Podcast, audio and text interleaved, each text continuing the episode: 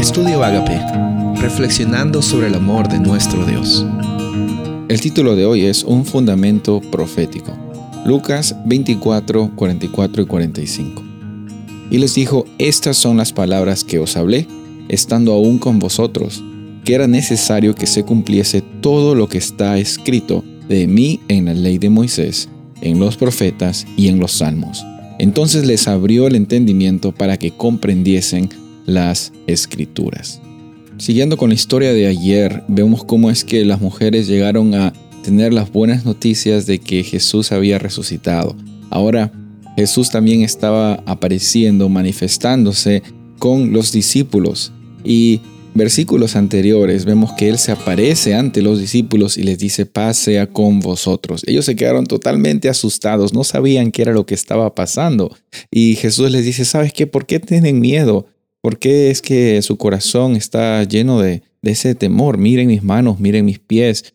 Y poco a poco los discípulos empezaron a, caer en cuenta que sí, efectivamente era Jesús. Encontramos también aquí que los versículos que leímos al principio nos ayudan a entender de que podemos tener paz incluso en medio de las incertidumbres.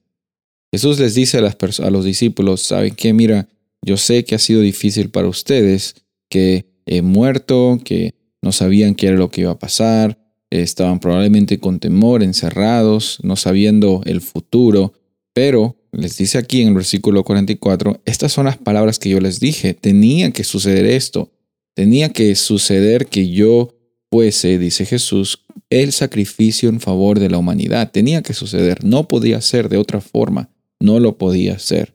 Y en este proceso también dice que desde Moisés, en los profetas, en los salmos, todo el Antiguo Testamento eh, apuntaba hacia la labor de Jesús en favor de la humanidad. Y Él lo hizo por amor a ti, por amor a mí. Y después en el versículo 45 vemos que dice, y les abrió entonces el entendimiento para que comprendiesen las escrituras. Es hermoso ver que el Antiguo Testamento nos habla, apunta hacia el Mesías prometido. Y cuando llega el Mesías, lo podemos ver en los registros de los Evangelios en el Nuevo Testamento, Él viene a cumplir lo que se había profetizado. Cuando Dios promete, Dios cumple. Tú y yo podemos descansar con esta realidad y en esta eh, vida que nos toca vivir, donde aparentemente hay bastantes incertidumbres, lo que no podemos tener incertidumbre es del amor de Dios, de la salvación en Cristo Jesús, de la transformación que Él te ofrece a ti y me ofrece a mí momento a momento.